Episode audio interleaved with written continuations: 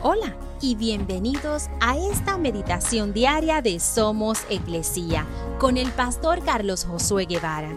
Mi nombre es Magali Méndez y queremos darte las gracias por permitirnos traer esta palabra de bendición a tu vida el día de hoy.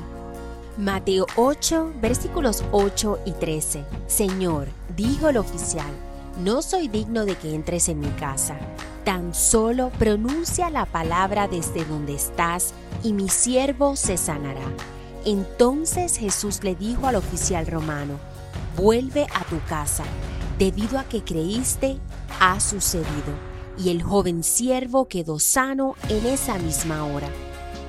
Cuando alguien dice, puedo pasar por tu casa, nuestra respuesta es, no, mi casa está hecha un desorden y evitamos que la persona pase a nuestra casa. Eso nos sucede no necesariamente porque seamos los únicos que experimentan juguetes en el piso o cosas fuera de lugar, sino porque pensamos que no estamos a la altura de la expectativa de las personas. Este oficial romano, al estar frente a Jesús, reconoció que no era digno de que Jesús estuviera en su casa no porque estaba desorganizada, sino por sus faltas, su estilo de vida y sus pecados. Lo hacían sentir indigno de Jesús. Mas, sin embargo, Jesús ya conocía todo sobre el oficial y vio cuán grande era su fe.